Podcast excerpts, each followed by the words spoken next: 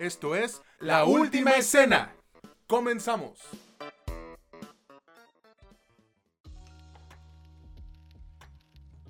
Hola, ¿qué tal amigos, amigas o como ustedes gusten identificarse? Bienvenidos a un nuevo episodio de este que es su podcast favorito sobre cine y series, La Última Escena, donde ya saben que no es lo que te cuentan, sino cómo te lo cuentan. Los saluda con muchísimo gusto su amigo César Granados y ya saben que del otro lado del micrófono está mi de dorsote, el que se escucha con un chingo de sueño, Mitch Moreno. ¿Cómo andas, güey? Pues con un chingo de sueño, güey, no estás, no estás pues qué pendejo. pero, pero mira, sí tengo sueño, he estado cansado, he estado presionado. Bueno, han estado presionados esos, estos días eh, medio complicados, pero pues bien, aquí tratando de cumplir con esto que hacemos semana con semana. ¿Tú cómo estás, César? Te entiendo totalmente, güey. Bueno, yo por mi parte estoy bastante bien, feliz. Eh, de hecho, el viernes fue mi cumpleaños, güey. Recibí muchas más felicitaciones de las que originalmente pensé. Güey, un Play 5, imagínate, eso sí, no me lo esperaba. Y digo, bueno, qué chingón, ¿no? Ahora sí ya puedo ponerme a jugar videojuegos para decirte qué gustos tan culeros tienes tú. no es cierto, güey. No es cierto, nunca, nunca. No, ¿qué pasa? Güey, tú juegas Fortnite, no mames. O sea, ¿con qué cara, güey? A huevo, y ya, ya anunciaron la skin de Jack Skellington y de Michael Myers, güey, de Halloween. Imagínate haciendo el paso de bizcochito de, de Rosalía con ese, güey. Con Michael Myers. ¿Qué? Chulada, cabrón, ¿eh? No mames, ¿con qué cara, güey? Me dices que tengo malos gustos. No chingues, güey. Así es esto, padrino. Pero a ver, dime con qué vamos a, Bueno, ¿de qué vamos a hablar esta semana, güey? Por supuesto que sí te platico. Va a haber tres películas y una serie, como acostumbramos. Dos productos, no es cierto, tres productos son de Netflix y uno está en cines. Las dos películas de Netflix son eh, Reptiles o Reptile. Pusieron, bueno, sí se llama Reptile. Eh, Ballerina, un producto, no hay que confundirlo con la que va a salir el próximo año del universo John Wick, sino que esta es una película coreana. Eh, la otra película, pero de cines, es la pues, más reciente entrega de la saga del exorcista, que se llama Believer. Y la serie es, como ya les dije, está en Netflix, es la segunda entrega, una secuela en espíritu, de algún modo, de Castlevania de la anterior animada. También esta es animada y se llama Castlevania Nocturne. A mí me, me, parecieron interesantes algunas cosas, aunque sí quiero llegar a hablar de algo que pues, no, no me gustó tanto. ¿Tú cómo, cómo lo ves, César? Por mí está perfecto, güey. Mira, yo disfruto tanto sea ver películas malas o películas buenas, series geniales o series bien culeras, porque aquí nos desquitamos, ¿no? Y hacemos bromas, es lo que yo disfruto, cabrón. Y esperamos que ustedes que nos escuchan también lo disfruten. Pero bueno, antes de iniciar, les recuerdo que este podcast lo escuchan en Spotify, Amazon Music, Apple Podcast y Anchor, que estamos en Facebook, Instagram y TikTok. Bueno, en TikTok ya no subimos nada, pero estamos como la última escena podcast. En Instagram yo estoy como CES, e, y Mitch está como Michelle Origen, y en TikTok está como Mitch Moreno, L-U-E. Eh, tenemos un grupo en Facebook que ni siquiera usamos llamado La Última Escena Comunidad. Y si ustedes nos escuchan en Spotify, por favor no olviden darle clic en las estrellitas para que nos den 5 y llegue a más gente. Darle clic en la campanita de notificaciones y en seguir, obviamente, para que no te pierdas ninguno de los episodios que vamos sacando, pues casi que semanalmente, porque a veces se cruzan ciertos imprevistos. Pero a ver, Mitch, dinos con qué película te gustaría iniciar esta semana. Yo creo que podemos iniciar con Reptile o Reptiles. ¿Cómo ves? Por mí está perfecto, güey. Digo, yo siempre voy a decir eso, güey, no tengo ningún problema. Entonces vámonos con la película Reptile o Reptiles. Y no, desgraciadamente no usaron la canción de Skrillex, que a mí me gusta un chingo. Pero bueno, este es otro estreno que llegó hace unos días de Netflix y que yo esperaba mucho, güey, honestamente. Pero pues sí, sí que me arrepiento un poco de haberlo esperado tanto porque al chile, al chile, güey, me quedó a deber. Esta película de suspenso y crimen es dirigida por el debutante Grant Singer y protagonizada por Benicio del Toro, el que va a ser padrino de servilletas de mi boda, Justin Timberlake, Alicia Silverstone, Eric Bogosian, Ato Esando y Dominic Lombardozzi. Mitch, por favor, cuéntanos de qué trata Reptile o Reptiles y qué te pareció a ti esta película de Netflix. Por supuesto que sí, pues mira, acá nuestro uno de nuestros protagonistas es Justin Timberlake, que es Will Grady. Es Em, agente de bienes raíces. En una de las casas que están arreglando está con su esposa y básicamente pues me la desviven. Cuando ese güey regresa, se la encuentra ahí toda apuñalada y entra nuestro otro protagonista cuadro que es Benicio del Toro, que es el detective Tom Nichols, que es de esos detectives de televisión y de cine que son muy, muy, muy quisquillosos. Son súper dedicados a su, a su trabajo. Les encanta, les mama ser policías. Y pues ve todo raro.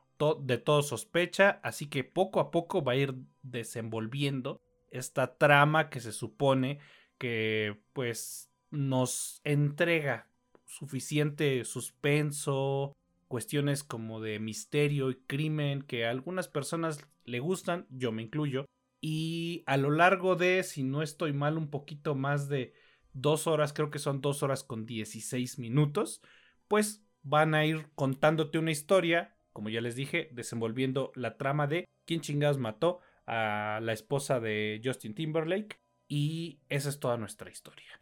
¿Qué me ha parecido? Yo creo que si le quitamos los errores claros que tiene de edición y algunos pequeños detalles de escritura, estaremos frente a un producto bastante bien logrado.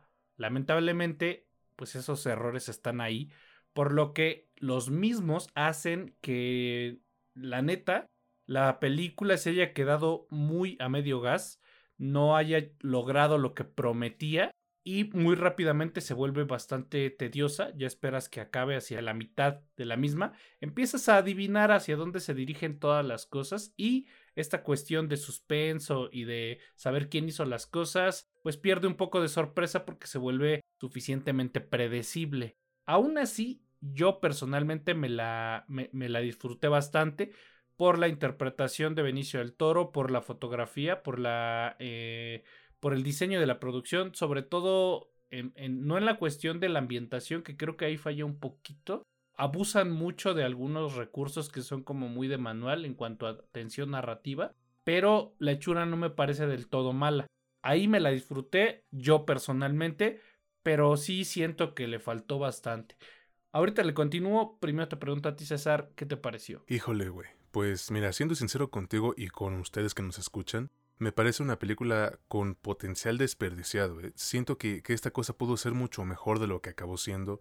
Porque pues tienes todos los ingredientes ahí, cabrón, ¿no? Una historia este, de corrupción y suspenso, grandes actores, un guion escrito por el mismo Benicio del Toro, güey, recursos y pues no. O sea, siento que, que sí fue un desaprovechamiento muy, muy grande. No sé si esa palabra incluso exista, pero me vale verga. Voy a empezar con la historia, güey, o mejor dicho, la premisa. No me parece mala, todo lo contrario. El pedo está en la ejecución de la misma. El primer acto se siente como, como un producto dentro del género de suspenso y terror, dígase por la música, güey, por la iluminación, los planos, la trama, etc. Tú elígelo. Pero así se siente la película. Ah, pues ¿qué sucede, Mitch? Que este aspecto lo van desapareciendo poco a poco y termina convirtiéndose en un drama policíaco tipo, pues, Who Done It, pero en donde te revelan a los culpables como 30 minutos antes de que termine la película, güey. Y hablando de tiempo, yo creo que Reptile tiene fácil unos 25 de sobra, ¿eh? unos 25 minutos. Extienden mucho, demasiadas escenas o, subtramas que sí le aportan a la historia, sí, pero necesitan ser un poco más concretas, güey, para generar emoción o interés en nosotros como público. Si extiendes de más estas cosillas, eh, la gente le empieza a perder el interés muy, muy fácil, güey. Es algo que tienes que medir casi con cronómetro. Tampoco le ayuda el hecho de que le den tiempo a personajes que no lo requieren, y eso, al menos a mí, güey, me provoca tedio, como tú mencionabas. También, pues sí, eh, estoy de acuerdo contigo, tiene un diseño de producción que, bueno, le diré cumplidor. Tampoco es la cosa más destacable, pero, pero va le damos el visto bueno porque a veces yo creo que retratar la cotidianidad en aspectos visuales es muy muy difícil, güey. En películas de fantasía, pues como quiera le das vuelo a la imaginación y puedes tener, no sé, casas con forma de dragón o por ejemplo está la comarca de los hobbits. Acá no, güey, acá debes regirte por las leyes de la realidad, aunque suene medio ridículo. Ahora, no sé qué pienses tú, Mitch, pero al menos a mí, güey, el apartado musical me terminó fastidiando, pero en serio, ¿eh? No les miento, la película no pasa dos minutos o no tiene dos minutos seguidos sin que haya música. Y lo peor no es eso, sino que parece que usaron la misma rola o la misma canción, la misma tonada de suspenso en casi todas las escenas. O sea, ya como a la mitad de la película yo estaba volteando los ojos hacia arriba en señal de hartazgo así de. Y sí decía, otra vez esta pinche música de suspenso. Ya, güey, vale verga. Esto solo demuestra, güey, que el propio guion carece de la fuerza para imbuirnos a nosotros en el misterio que nos cuenta, no es lo suficientemente fuerte. Lo que sí debo reconocerte es que Benicio del Toro se echa la película a los hombros, ¿eh? A pesar de que el elenco no hace un mal trabajo, güey, excepto quizás Justin Timberlake, que meh, a mí no me convenció del todo. De hecho, güey, esta Alicia Silverstone también destaca bastante, tiene una dinámica muy sólida con, con Benicio del Toro. Y de hecho, yo personalmente creo que sería interesante verlos en algún otro producto juntos, o un producto mejor hecho. Tiene buena fotografía, como bien mencionas, güey. Creo que en ese aspecto no falla este trabajo, considerando que el director ha trabajado con artistas como The Weeknd y Ariana Grande. O sea, sí, esta es su película debut, pero no es el primer trabajo que dirige. Aún así, yo sí creo que le quedó grande el proyecto, güey. De hecho, siento que hay momentos en donde Benicio del Toro le dijo, ah, sí, morro, déjame hacer mi chamba. Tú, ve para allá, ¿no? Ve a hablar con ellos. De repente, sí hay momentos, güey, en donde todos se ponen de acuerdo para darnos escenas muy efectivas de suspenso, en donde realmente, pues no tienes una idea de lo que va a ocurrir. Pero no es suficiente, Mitch. No le alcanza para hacer que me comprometa al 100% con su relato que al final termina sintiéndose muy blando a comparación de lo que nos iban indicando al principio. Yo con esto concluyo, creo que Reptile es uno de esos productos que, que se queda en lo que pudo ser, dejan ir una historia interesante y muchos otros aspectos que, pues bien aprovechados, hubieran elevado este producto al nivel que tienen las mejores películas del género, estoy casi seguro, pero pues el hubiera no existe, ya lo hemos dicho aquí. Se las voy a recomendar, sí, pero casi exclusivamente si eres fan del género o del actor, del buen Benny. Porque pues, el güey es una verga en Chile Morita, eso no me lo puede negar nadie. Solo ten cuidado, no la veas de noche porque yo lo hice y casi me quedo bien, bien, bien jetón, güey. ¿Tú qué opinas? Pues mira, a mí la neta medio me costó un poco de trabajo porque en serio que la empecé a, la empecé a ver, creo que fue de sábado para domingo, no recuerdo bien, pero eran ya las 2 de la mañana. Acababa de terminar de ver justamente Castlevania. Y la neta es que sí tiene razón. La, la verdad es que solo me vi como 35 minutos y me estaba ganando el sueño. Y dije, no, no, no, mejor le continúo mañana porque si no, no me voy a acordar ni de qué chingado se trato. Y efectivamente no me acordaba de nada, tuve que volver a ver esos 35 minutos. Yo creo que eh, sí Benicio del Toro se, se, echa la película a los hombros. Mm, la, cuestión de la musicalización no está tan deficiente, pero la ambientación sí creo que les falló. O sea, hay, hay, un exceso de, de, clichés, como te dije, a la hora de generar la tensión narrativa. Eso, como ya bien mencionaste, de pronto hace como que digas, bueno, ya estuvo, ¿no, carnal? Es, es como cuando te hacen, te una broma tu compa, güey, de, de asustarte de un cierto modo específico. Y la primera vez sí te va a sacar el susto, güey pero la 17 vez lo vas a eh, esperar tanto, más bien vas a saber tanto que, va a suceder que hasta te le vas a anticipar. Ya no solo no te va a espantar, es probable que hasta tú lo espantes a él. Acá es imposible que tú espantes a las personas que hicieron la película, pero creo que el ejemplo queda ahí de patente como para entender a lo que me refiero, güey. Creo que esto le resta, la, la mala edición por lo que le sobran minutos también le resta y yo sí le pondré un poquito más de estrellitas a Justin Timberlake. Me parece que ha hecho bien la tarea y su interpretación es más que digna, está bastante bien lograda, bastante más de, lo que vimos en otros productos con él.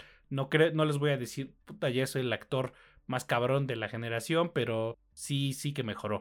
Yo personalmente creo que sí se las puedo recomendar, pero si se aburren muy rápido, la neta no. Si esperan algo mucho más eh, dinámico, más con acción, no está de este lado. Sin embargo, si ustedes quieren verla, al final deciden si les gusta o no. Está en Netflix y ahí va a estar por un chingo de tiempo. Ya lo escucharon amigos, entonces de ustedes depende si quieren chingarse Reptile, solo en Netflix. Vámonos ahora con el siguiente producto que pues sí es otro giro como ya he mencionado, ¿no? Muy pronunciado. No tanto, pero eh, ahorita vemos qué pedo, ¿no? Me refiero a la película Ballerina.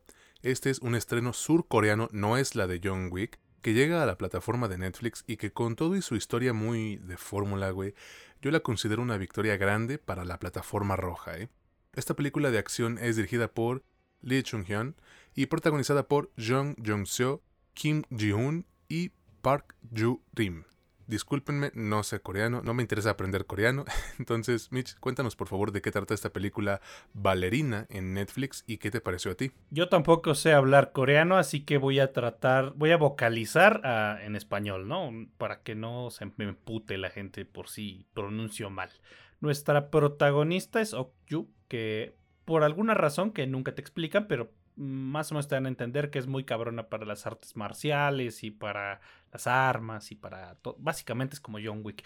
Y es curioso que tenga esta, esta casualidad de llamarse como el producto que va a ser el primer spin-off de la saga de John Wick, porque la historia más o menos va por ahí. Ella, al parecer, de algún modo conoce a una, pues que parece ser que resulta su pareja sentimental, que es Min Minje o Minji, no sé cómo chingado se pronuncia, y se suicida, le deja una nota de suicidio diciéndole que tome venganza. Nos van a mostrar las razones por las que necesitaba esta venganza y que son bastante, están bastante fuertes. Ella va a tomárselo personal, obviamente, porque ella siente que le mataron a su pareja y va a empezar en una pinche eh, cruzada por encontrar responsable y, pues mandarlo a un concierto de Valentín Elizalde. Esta es toda nuestra película. Va a haber madrazos, va a haber balazos, va a haber de todo sangre y todas estas madres que hay en películas tipo John Wick de alguien que va a hacer algo para cobrar venganza. ¿Qué me ha parecido? La verdad es que me gustó un poco más de lo que originalmente esperaba. La neta es que, con miedo a que medio me crucifique un poco la gente, creo que si bien muchos de los productos surcoreanos últimamente tienen una calidad superior a la que solían tener hace tal vez 10 o 15 años, también tienen un gran defecto. De pronto se dejan influenciar mucho por la parte pop de su propia manera de producir productos audiovisuales. Es decir, los conocidos como doramas, que yo honestamente no soporto ninguno, güey. No son mi estilo y tienen un montón de cosas que me hacen quererlos quitar en corto. Y a veces, por tal vez por su popularidad o porque muchas de las personas que se dedican al cine ahora o a la televisión más seria ahora, pues salieron de ahí, de esa ola de gente que trabajó en televisión y ahí agarraron su experiencia y de pronto eso se logra permear en su cine y son las partes un poquito más más feitas técnicamente hablando. Acá no sucede tiene muy poco de eso y tiene mucho de cine occidental. No sé, no he investigado mucho si el director o directora eh, son personas más occidentalizadas en cuanto a la educación sobre el cine o sus gustos. No me metí tan a fondo para investigarlo, pero creo que sí se nota una influencia más del lado occidental. Inclusive llegué a ver algunas referencias hasta Old Boy, pero obviamente voy a poner aquí un gran paréntesis. Old Boy está súper occidentalizada, sé que no es de Hollywood, pero a eso me refiero. Y creo que ahí están las, ahí están las grandes virtudes de esta película, que sí creo que nuestra protagonista hace bastante el trabajo que, por ejemplo, no hace Keanu Reeves en John Wick. Y aquí sí se siente una interpretación un poco más natural, menos artificial. Eso yo creo que a mí en lo personal me llenó suficiente. Me gustó, me la disfruté bastante. Creo que tiene algunos pecados, sobre todo en la parte de las escenas de acción, en las coreografías. Pero ahorita le seguimos con eso. Primero te pregunto a ti, César, ¿qué te pareció? Pues me gustó un chingo, güey, la verdad. Yo, solo por el nombre, me imaginé algo muy parecido a lo que, a lo que nos describiste. Y aún así terminé muy muy satisfecho, güey. La disfruté en prácticamente todo momento porque, pues con riesgo a cagarla, puedo entender que el director quiso hacer una película entretenida, pero que al mismo tiempo evoque a la emotividad. O directora, no sé. Ahí si puedes ayudarme, te agradecería, güey. La historia es bastante simple en realidad, pues es básicamente lo que ya dijo Mitch y, y ya. De verdad, no tiene más agregados que eso, pero está bien, güey. Últimamente lo hemos mencionado mucho, pero es que es cierto. Recuérdanos, por favor, güey, cuál es el mantra por el cual se rige este podcast. Que chinguen a su madre los patriotas, güey. Y los pinches broncos de Denver de mierda. no, no, no. sí, también, cómo no. Y arriba las chivas del Pero de un palo, güey. A ver, ya. no es lo que te cuentan, sino como te lo cuentan. ya lo escucharon, amigos. Y creo que aquí aplica, aplica a la perfección porque nos cuentan la típica historia de venganza, pero de un modo lleno de adrenalina y electricidad que te hace pelar los ojos desde la primera escena, ¿eh? Y es que, güey, no me dejarás mentir cuando digo que, que para sobresalir de entre todo el pinche mar de películas con esta temática, porque hay un chingo y ya reseñamos algunas este año, necesitas ofrecerle algo extra al público para que recuerden tu producto y no solo sea una más, otra película de esas. Y yo personalmente creo que Valerina te lo ofrece al menos a nivel estético, güey. ¿Por qué lo menciono? Porque la fotografía e iluminación de, de Valerina van más allá de lo que podríamos esperar en películas de pura acción, güey. Yo creo que supieron utilizar bien las luces neón y fosforescentes, las tomas en primer plano y close-ups, los movimientos de cámara bruscos a la hora de las peleas, que déjame decirte son, son bastante buenas. No es John Wick, pero tampoco le pide nada a esa franquicia. Concuerdo contigo y yo sé cuál es el error, güey. De repente hay muchos cortes en la propia pelea, como este, este error que marcó a la, la saga de Resident Evil. En todas las peleas, güey, hay fácil unos 30 cortes y eso me caga esta película tiene algo así, pero no tanto.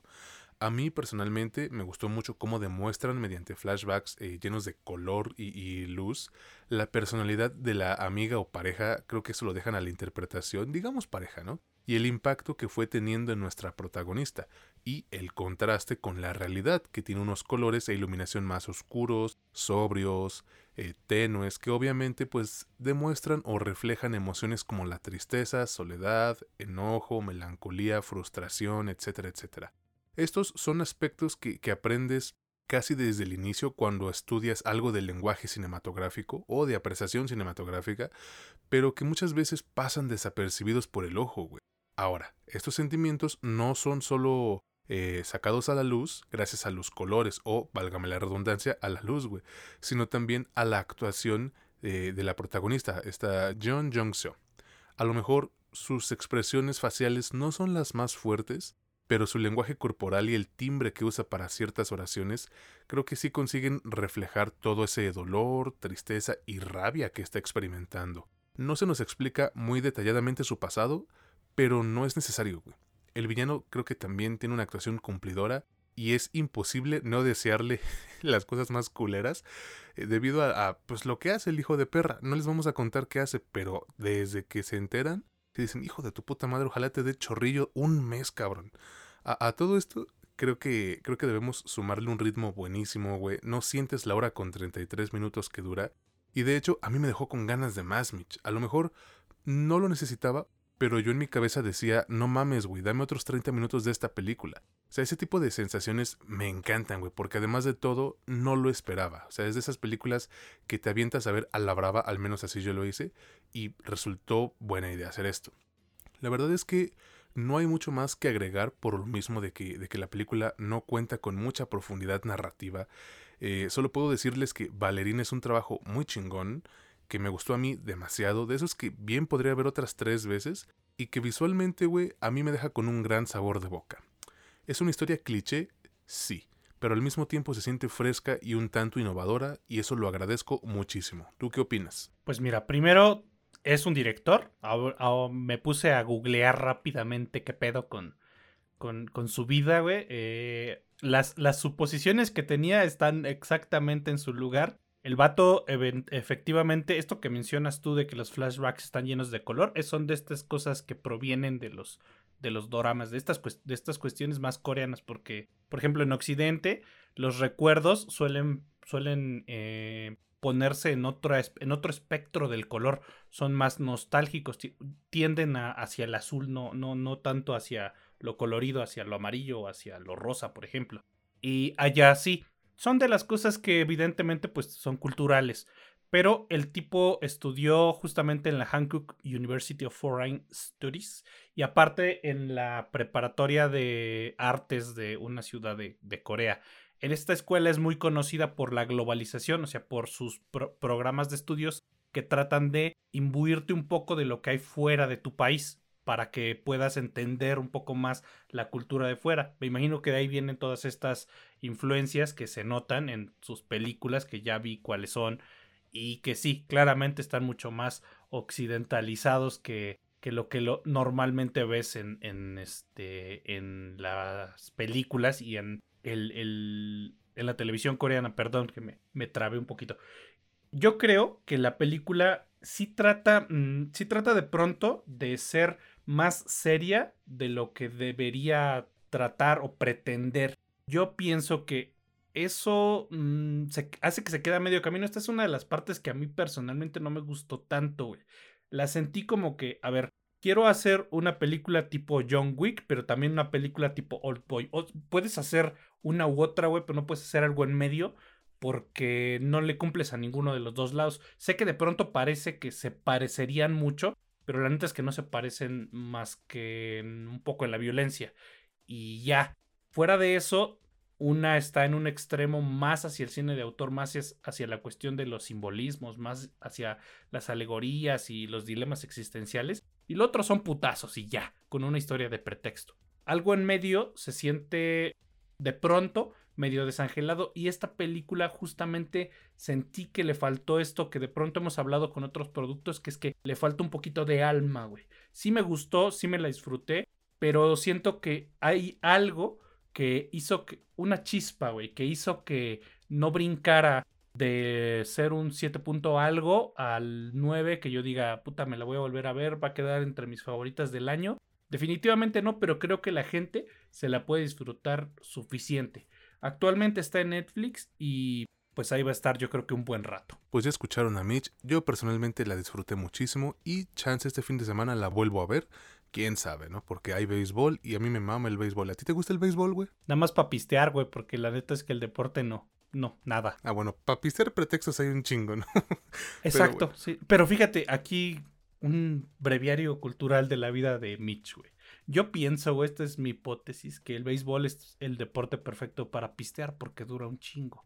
En cambio, un partido de fútbol, si te quieres poner pedo en el tiempo que dura ese partido, te tienes que tomar las cervezas súper rápido y no sabe, güey. Te lo saboreas mejor en uno de béisbol. Oye, no lo había visto de esa forma, güey. Qué chingón, ¿eh? The more you know, dicen por ahí. Bueno, vámonos ahora con el siguiente producto. Siento que vamos rápido, pero está bien, güey, la neta. Y me refiero a esta pinche serie que se llama Castlevania Nocturne. Esta serie, como ya dije, es una que podría considerarse como secuela de la otra animada de Castlevania, aunque dicen que es spin-off.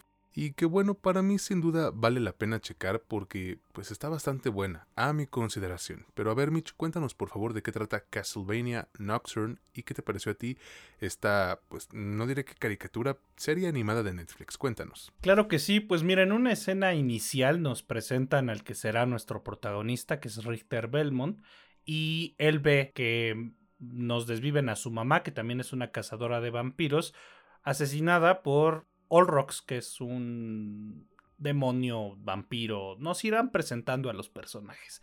Ellos están en ese momento en Massachusetts, están por irse en barco a otro lado. Hacen un salto en el tiempo y ahora están de nuevo en el viejo mundo y nos van presentando a más personajes al mismo tiempo que nos presentan un poquito la trama que es, bueno, más bien un poquito la historia que está medio genérica por alguna razón se empiezan a juntar ciertos factores que van a permitir que un demonio, en este caso no es Drácula, que es algo que sorprenderá a las personas que siguen un poquito al menos Castlevania, empiezan a reunirse los elementos para darle muchísimo poder a alguien que en este caso es otro villano, al menos en esta primera temporada, y Richter y secuaces van a tratar de pues detenerlos. De lado está una subtrama revolucionaria que es una cuestión más como de la temporalidad en la que suceden las cosas. La temporalidad es la Revolución Francesa ya en obviamente en Francia y pues básicamente de esto se trata. Hay muchas más cosas ahí como subtramas, pero el hilo principal es este. ¿Qué me ha parecido? Pues miren, hay que decir primero que muchas personas se están quejando, sobre todo la gente que siempre se está quejando, que es la que quiere que las mm, animaciones, que son adaptaciones de otros productos, sean idénticas a como las vieron en los, medios originales. Y esa gente, pues obviamente se está quejando que Annette no era, pues, afrodescendiente, que Richter era tal, que Julia era tal, la mamá de Richter, que Olrox no se veía así, que Erzabeth, que es otro personaje, tampoco tendría que salir así, que pues que Drácula, que el castillo, que el tiempo, me vale verga. Lo que les voy a decir yo es que acá utilizaron un núcleo de la historia que son ciertos personajes, cierto linaje y ciertas cosas centrales para contarnos una historia que sí tiene mucho de genérico, pero que tiene sus grandes bondades. A mí me ha gustado bastante y me he disfrutado mucho el cómo me fueron desarrollando a prácticamente todos los personajes. También tiene mucha dosis de drama porque nos hacen, de algún modo que no logré descifrar muy bien, empatizar suficientemente rápido con prácticamente todos, por lo que las cosas trágicas que llegan a suceder en los episodios, sí las sientes, güey, sí, te logras compenetrar suficiente como para que esperes que les vaya bien y de pronto cuando no les va bien, sí se siente gacho, güey. Hacia el final, obviamente no les voy a contar qué sucede, pero si llegas a un clímax en el que esperas que todo se resuelva muy, satisfactoriamente para todos, pero eso sí les tengo que contar, como se espera, y ya se ha confirmado que hay una siguiente temporada, como se espera que esto dure bastante más, aquí no se resuelve todo.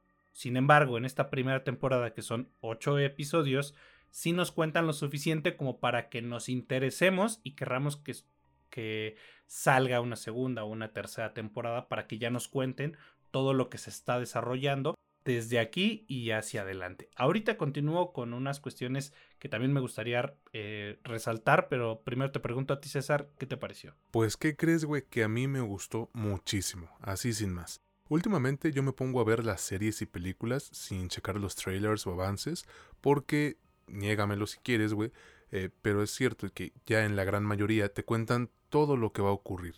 Todo, güey. Con esta serie hice lo mismo y la verdad no creo haberme equivocado. Pude disfrutarla mejor así, sobre todo porque nunca he sido fan o seguidor de la franquicia. No es que no me guste, simplemente no me llama la atención adentrarme más. La historia en sí es, justo como tú dijiste, bastante genérica y podría considerarse como el aspecto negativo de la serie y lo digo negativo con comillas muy grandes, porque como ya saben, nosotros creemos que no es lo que te cuentan, sino cómo te lo cuentan y que chinguen a su madre los Broncos de Denver. Y, creo que, que Castlevania Nocturne te cuenta su historia de forma entretenida y sin muchos rodeos, Mitch. ¿A qué voy con esto? A que tiene un gran ritmo, la serie avanza de forma pues lo suficientemente ágil como para que te la chingues en un solo día, pero sin dejar muchos cabos sueltos, güey. Y los que deja lo hace de forma intencional para resolverlos en lo que ya dijiste, güey, la segunda temporada. Qué bueno que ya se la confirmaron porque este producto tiene bastante potencial. Igual que tú, yo vi gente quejándose con el típico argumento de que es mala porque no es una adaptación fiel a los videojuegos. Ok, mira, quizás tienen algo de razón, no es igual a los videojuegos, pero yo, como alguien que no ha jugado nunca esta franquicia y que no me interesa, no le veo mayor problema a omitir ciertas cosas o agregar aspectos nuevos, güey. Ya lo hemos mencionado, si quieres ver la misma historia una y otra y otra vez, pues mejor ponte a jugar de nuevo los, los pinches videojuegos, ¿no? Suena muy redundante decir jugar y videojuegos, y es, pero pues es nuestro lenguaje, ¿qué se le va a hacer? Me gustó un buen el estilo de dibujo, es bastante similar a lo que vimos en la primera serie de, de Castlevania. Aunque siento que la animación de repente falla un poquito, güey. No es mi intención sonar mamador, pero como yo disfruto un chingo los productos animados, es algo en lo que últimamente me fijo bastante, y si hay uno que otro momento en donde los personajes pues caminan o se mueven de forma muy estática, no sé, no sé si decir robotizada esté bien, pero rígida pues, aunque es probable que, que quizás solo esté haciendo netpicking, porque a la hora de la verdad, o sea, a la hora de las peleas, se rifan chingoncísimo con la animación, Mitch. Y de verdad tiene unas escenas de peleas muy, muy cabronas, enérgicas y con un soundtrack increíble. La neta, yo les diría que nomás por esas escenas vale la pena que se chinguen la serie. Y me gustó también que, precisamente, la serie supo utilizar este pedo de, de las revoluciones del siglo XVIII, si no me equivoco, como telón de fondo. Eh, le da mucho material para mantenerse intrigante y, engancharnos durante los ocho episodios que tiene y que además duran máximo 30 minutos. Se te va en putiza, güey. Ahora, el dubbing o, las voces no me parecieron nada fuera de lo común o, del promedio, pero están bien, cumplen. siento que de repente flaquean un poquito en comparación a, a la serie de hace unos años, Castlevania pues, que de hecho aquí reseñamos la temporada final, pero igual hacen un trabajo eficiente, güey, sobre todo las voces de Richter Belmont y Annette. En general, yo les podría decir que Castlevania Nocturne es un spin-off bien realizado, entretenido de principio a fin y que se toma muchas libertades creativas, pero que esto le ayudó a no sentirse como un proyecto repetitivo. Corrígeme tú si estoy mal otra vez, güey. Pero casi todos los videojuegos de, Castlevania se enfocan en, pues, meterle una verguisota a Drácula, ¿no? Total, yo sí se los voy a recomendar. Podrá no ser el mejor producto, pero pues qué buen fin de semana me hizo pasar a mí y no lo negaré, güey sí me dieron ganas de, probar un videojuego de esta franquicia, que al final, pues es uno de los objetivos principales de estas adaptaciones a, película o serie, ¿no? Conseguir nuevos adeptos al producto original. ¿Qué piensas tú? Pues mira, les funcionó bien cabrón, porque yo acabé de ver eso, te digo que me puse media hora de Reptile, pero al otro día me descargué el Symphony of the Night y lo acabé por, como por ochentava vez. Bueno, no lo, he terminado, pero ya estoy por terminarlo otra vez. Eh, me parece, creo que es la obra maestra de Castlevania.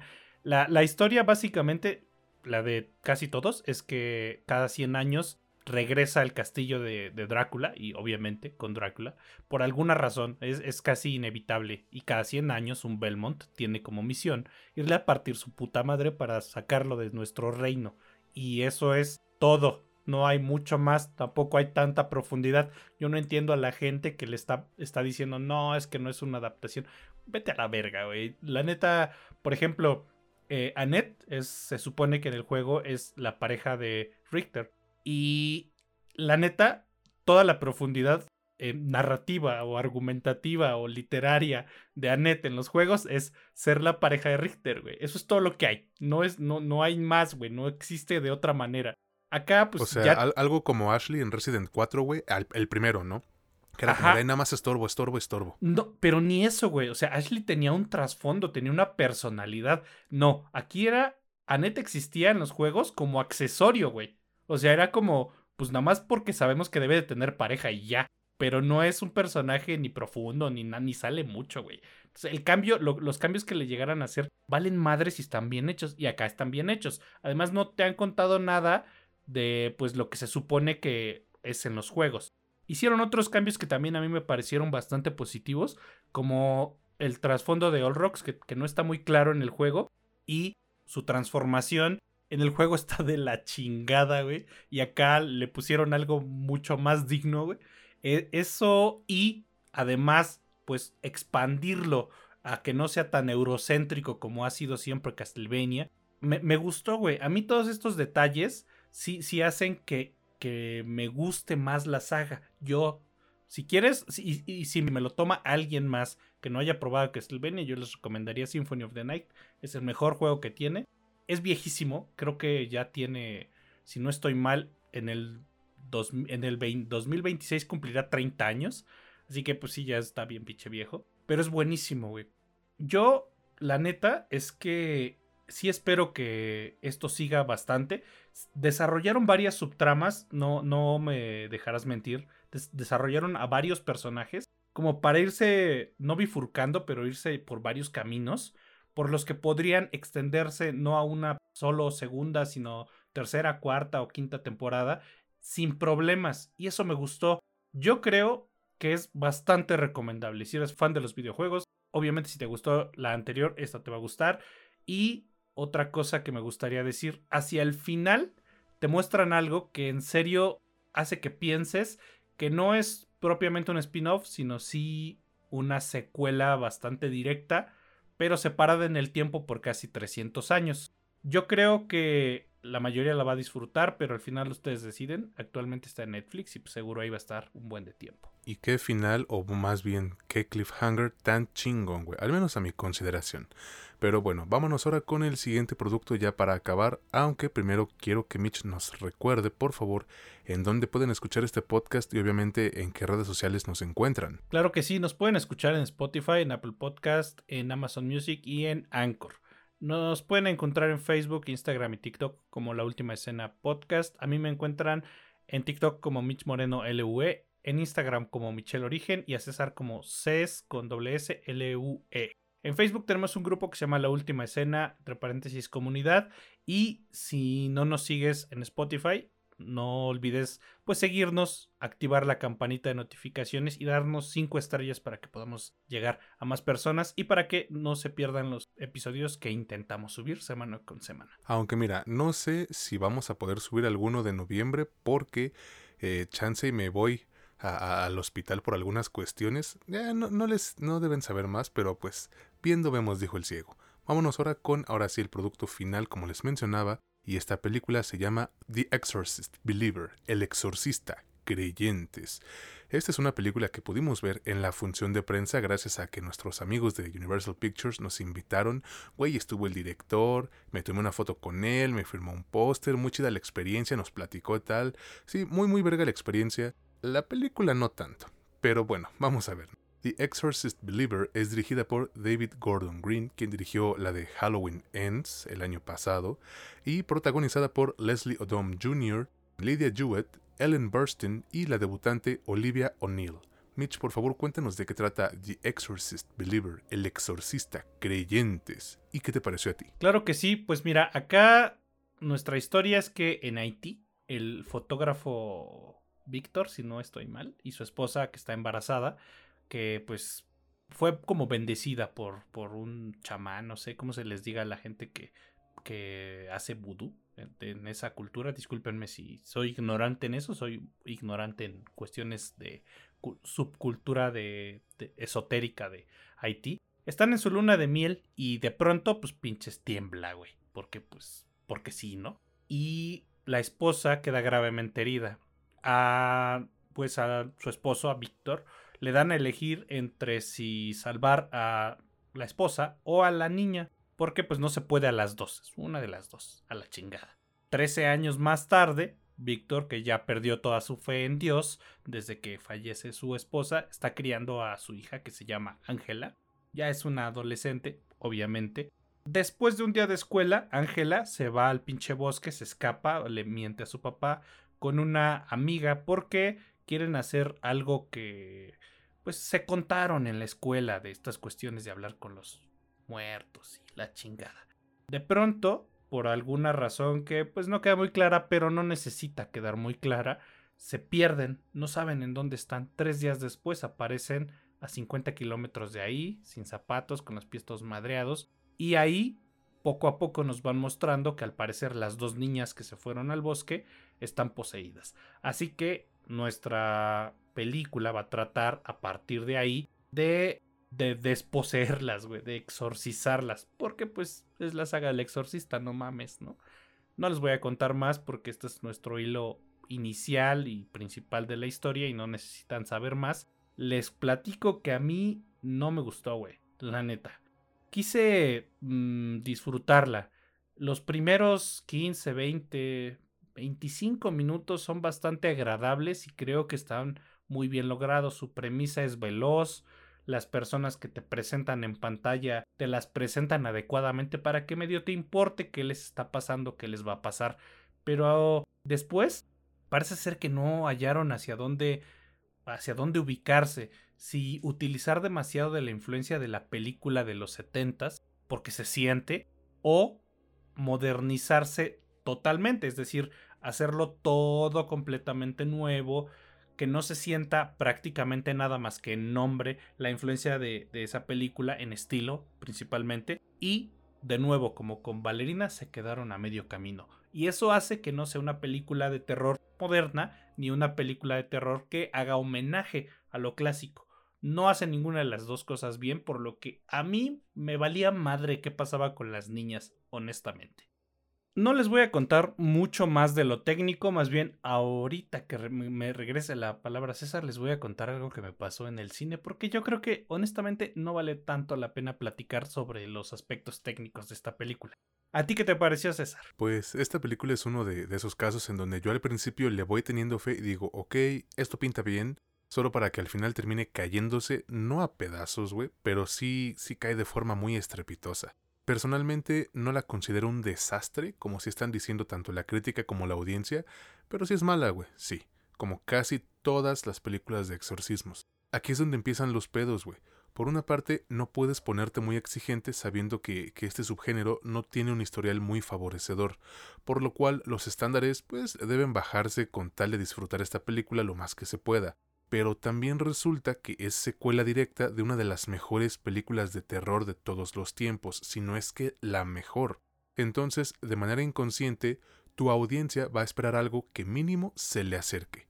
Y mira, yo creo que sus primeros, voy a ver aquí más benevolente, sus primeros 40 minutos están bastante bien construidos, güey. Te envuelven en su historia, el primer acto está sólidamente estructurado, no le veo fallas, o al menos fallas que valga la pena mencionar.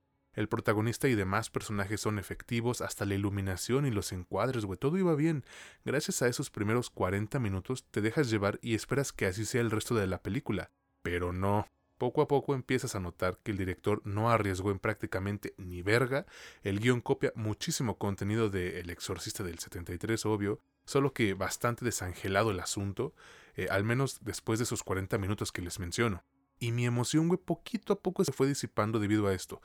Los clichés bien gastadotes, una edición que, que va de más a menos, los jumpscares que en la segunda mitad se vuelven más y más frecuentes, y el clímax tan al estilo como de los Vengadores que en serio casi me cago de risa en la sala, güey.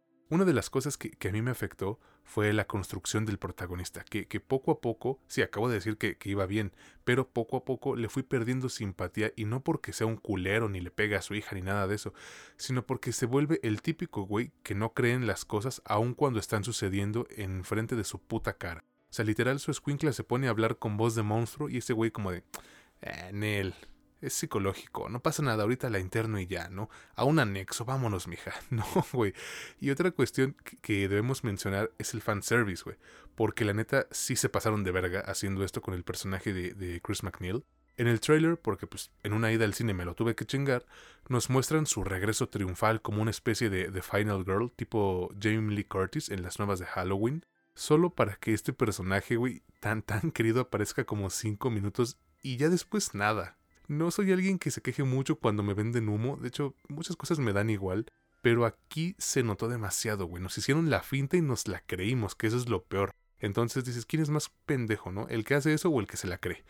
Creo que al menos el uso de, de, efectos prácticos le ayuda bastante a la película, porque si de por sí está chafona, pues teniendo un CJ pitero, imagínate, ¿no? Yo creo que si estuviésemos despotricando aún más aquí. Si algo le podemos rescatar es esto y un buen uso del maquillaje, porque si se ven re creepy las morras, güey, ya, ya, poseídas, sus dedos con uñas arrancadas, el vómito verde, las pinches cicatrices, un cuello roto, pero roto al nivel de Mortal Kombat. Eso, eso va, te la compro. Total que para concluir, güey, The Exorcist Believer es una película mala, sí. Pero su mayor error está en haber sido concebida como una continuación del clásico que le quitó el sueño a muchísima gente durante décadas, güey. Y creo que al día de hoy lo sigue siendo. Hay gente que no la ha podido volver a ver. Digo, una terapia no haría mal, pero bueno. Yo personalmente me ahorraré la recomendación, güey. Si ustedes quieren darle chance a esta película y la ven como una opción aceptable para un viernes en la noche o algo así, adelante, muy su pedo, está perfecto. En la función de prensa, güey, el director confirmó que ya está trabajando en dos secuelas para que esta sea una nueva trilogía. Y pues, Mitch, yo creo que hay que poner nuestra veladora y rezar para que le salgan mucho mejor que esta, porque si no, puta perra madre, ¿no? ¿No crees? Pues la neta, la neta sí hay que poner así velita para que se te quite lo pendejo. Mira, yo, yo, yo les voy a decir. Pero a mí, ¿por qué, güey? No, no, a ti no, al director, güey. bueno, a ti también, si quieres. No hay pedo, güey. Pues vela ahí un chingo, ¿no?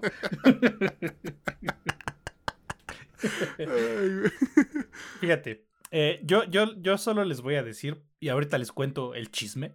Eh, yo solo les voy a decir que la neta, si tienen ahí dos horas y seis minutos, si no estoy mal, de sobra, les gustan estas cosas, eh, pues tal vez puedan darle ciertas licencias y puede que inclusive las disfruten un poco. Necesitan sí apagar el cerebro y no ser tan exigentes. Yo no podría recomendarla ni ampliamente ni ligeramente, pero ahí ustedes deciden. Ahora sí, güey. Cuando fui a ver esta película, pues la fui a ver un lunes en la noche. Normalmente uso los lunes en la noche para ver películas. Voy tarde porque no tengo mucho tiempo, güey. La net, tú lo sabes, yo no tengo muchas horas disponibles.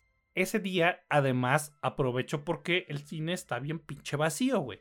Y tal cual. Fui a un Cinemex. Yo no discrimino, no, no tengo pedos con Cinemex. O, o sea, no tengo preferencias, pues voy al que, al que tenga cerca y al que me acomode. Y en ese Cinemex eh, ya tengo bien medido que Cinemex eso sí mete un chingo de comerciales y te dice que empieza a las 2 de la tarde. Tú vas a las 2.25 y la película no ha empezado. Siguen aventando trailers y comerciales y pendejadas. Cinépolis es un poquito menos manchado, te avienta 15, 18 por ahí, más o menos. Entonces, a la película yo llegué 20 minutos después. No había ni comprado mi boleto. Voy a la taquilla y me dan a elegir mi, mi asiento generalmente, por, por si tengo que sacar el teléfono por cuestiones de trabajo, elijo hasta atrás para que no moleste con mi teléfono. Esta es una pequeña recomendación también, porque no seas hijo de puta, güey, si estás en una de las hileras de enfrente, no saques tu teléfono, güey, la pinche luz te distrae y te lamparea a las personas que lo están viendo, no nada más tú lo vas a ver, o sea, no es como... E, es de sentido común, vaya, no seas culero. Yo por eso me siento hasta atrás y trato de estar en la orilla, así pues lo volteo y efectivamente nada más lo veo yo. Lo que sí es que en la pantalla noté que en mi misma hilera hasta el fondo, pero del otro lado completamente, había dos lugares ocupados. En la hilera de enfrente, en medio, había otros dos lugares ocupados y esas eran todas las personas que estaban en la sala. Es decir, yo iba a ser la quinta persona en la sala. ¿Cuál fue mi sorpresa? Que cuando entré a cuatro o cinco lugares había dos niños. Un niño como de ocho años y una niña como de seis. Ya con esto te das cuenta el tamaño de hijo de puta que es el papá y la mamá que estaban sentados enfrente, que eran efectivamente los que estaban eh, en medio, los boletos que vi, al llevar a los niños a ver esta película. Pues que claramente no debe de ser vista por, por niños. Si no estoy mal, ahí tal vez me corregirás tú, es clasificación C. Y tardaron 10 o 15 minutos en colmarme la paciencia, güey. Los niños no dejaban de gritar, de hablar, de tratar de hacer chistes, porque estaban nerviosos, güey, porque es una película de terror a la que pues, no deberían de estar yendo. Prendían sus teléfonos porque les dieron sus teléfonos y me, me lamparearon un chingo de veces. Se la pasaban cruzándose por enfrente de mí para ir con sus papás y me taparon la pantalla un chingo de veces. Así que dije, bueno, ok, vamos a hacer uso de un poquito de paciencia, güey. Y vamos a irle a decir al gerente que no mamen, ¿no?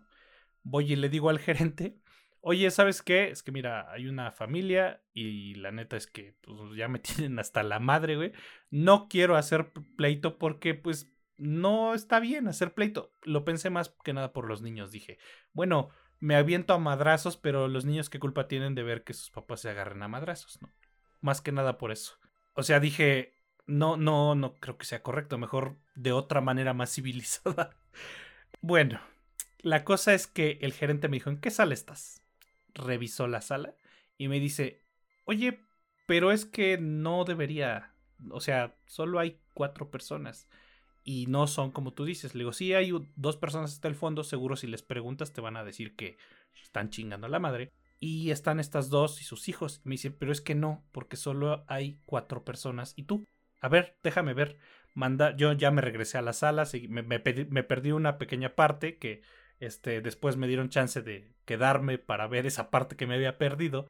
Y entraron los empleados y empezaron a revisar hilera por hilera, güey. Cómo estaba la sala, güey. Pues ya, o sea, revisaron, se salieron y después regresaron ya con los de seguridad y sacaron a estos güeyes. Porque, pues, le dijeron que aparte de que no podía meter niños a una película, pues, esa película, no le dijeron nada de clasificación C, pero creo que sí no es para ellos. No habían comprado los boletos, güey. O sea, se habían aprovechado que estaba muy vacío el cine y que pues básicamente te puedes meter sin pagar para meter a sus hijos, güey. O sea, el, el güey no había pagado los boletos de sus hijos y aparte estaban chingando la madre, güey. Ni siquiera pagó las putas entradas. Así que evidentemente me los levantaron y los sacaron a la chingada. El vato trató de decir, no, pues es que se me olvidó pagar. se me olvidó pagar, te los pago, no, chingas a tu madre, güey. Y pues obviamente lo sacaron y ya nos dejaron ver la película, como te dije, hacia el final me dijeron si quieres quedarte a la siguiente función, a una función que hay en otra sala y ves lo que te faltó y, y ya, no hay pedo. Y todos felices y contentos. Ese fue nuestro chisme, güey. Por eso también creo que no la disfruté tanto, güey. Hasta aquí les cuento, no les voy a contar más. Esto fue todo. Fue mi gran experiencia con Cinemex. Siempre me han tratado muy bien. Yo no sé por qué la gente se queja tanto de este cine. Así que, pues, si por alguna razón algún empleado de Cinemex me escucha, pues muchas gracias por tratarme bien. Sé que no eres de ese cine, pero pues se entiende, ¿no? O sea, pobres morros. En lugar de ver a su papá vergueado, les tocó ver que su papá es mañoso, güey. Seguramente ya eso lo sabían y se han dado cuenta toda la vida, güey, porque pues la neta eh, si haces eso, si vives acá en Ecatepec y haces ese tipo de cosas, lo más probable es que eres el güey que se va por el carril del Mexibus, el que estaciona su carro encima de la banqueta, güey, el que aparta la calle porque es suya, güey, afuera de su casa, el que cierra la calle sin pedir permiso y hace sus fiestas cada 15 días. O sea, eres un güey de la verga. Entonces, eso de ver que su hijo es, su papá es mañoso, seguro ya lo sabía. bueno, pues nuestro querido Meméxico, ¿no? Como era de esperarse. Pero bueno, pues ya con esto terminamos el episodio de esta semana de su podcast favorito sobre cine y series, La Última Escena. Y pues, ¿qué más queda sino agradecerles a todos y cada uno de ustedes por escucharnos? por compartirnos y por disfrutar las pendejadas que decimos, ¿no? También a nuestros colaboradores, güey, porque nos apoyan bastante yendo a las funciones de prensa. Es que, güey, de repente tenemos tres, cuatro en un solo día no, pues, ni, ni teletransportándonos. O sea, imagínate tú, güey, que vives hasta pinche Catepec. Cuando llegas y luego las funciones son en San Ángel. No mames, cabrón. Ya está muy, muy difícil, pero por eso les agradecemos muchísimo. Entonces, eh, pues creo que no hay nada más que agregar. ¿Tú, güey? ¿Algo que quieras mencionar? No, pues la neta, no, ya sabes. extender el agradecimiento principalmente a nuestros colaboradores, la gente que nos escucha, obviamente les agradezco, pero en esta ocasión hacer énfasis a nuestros colaboradores que están ahí apoyándonos con este proyecto que pues va levantando poco a poco gracias a ellos y a todos ustedes que nos escuchan. Ya lo escucharon amigos, lo vuelvo a decir yo, muchas, muchas gracias. Y ahora sí, terminamos ya porque pues ya tenemos que ir a cenar y a dormir. Cuídense mucho, de verdad, gracias una vez más y esperamos contar con ustedes en el siguiente episodio de este que es su podcast favorito sobre cine y series, La Última Escena, donde ya saben que no es lo que te cuentan, sino cómo te lo cuentan. Yo soy César Granados y estuve con mi buen amigo Mitch Moreno. Que pasen un excelente día, tarde, noche, hasta la próxima.